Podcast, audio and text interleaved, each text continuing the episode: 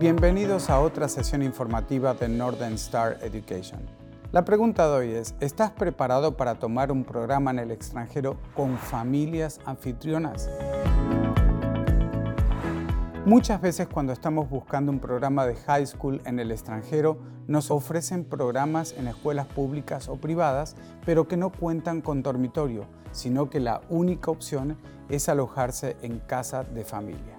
Ahora, ¿Qué es lo que debemos esperar al alojarnos con una familia en el extranjero?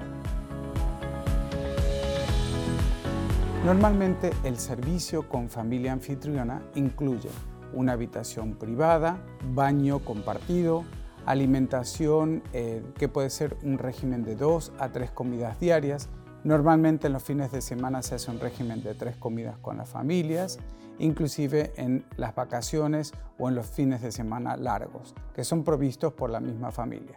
También las familias le proveen la ropa de cama, la lavandería. La pregunta siguiente es, ¿las familias anfitrionas son seguras? Todas las familias pasan por un récord muy muy profundo cuando se hace la entrevista con ellas. Segundo, se las categoriza por ejemplo, una familia jubilada, una familia con un hijo, una familia que puede ser de una sola mamá o papá con un hijo, familias más activas, familias que son un poco más tranquilas, familias que integran a los estudiantes internacionales en sus actividades diarias y de fin de semana. Otro punto importante a considerar es que hablan el idioma local sí o sí y también se aseguran de que no haya un estudiante internacional que hable el mismo idioma. ¿Para qué? Para que se provoque el intercambio cultural. También se verifica que la, casa se encuentre en un barrio seguro y cerca del sistema público de transporte. ¿Es realmente más económico quedarse en una familia que tomar un programa en internado? En principio sí, es de un 40 a un 50% más económico, pero un punto también a considerar es que en el boarding está todo incluido, a diferencia del homestay donde los estudiantes quedan libres después de las 2 y media o 3 y media de la tarde y ahí comienzan los gastos personales y las salidas.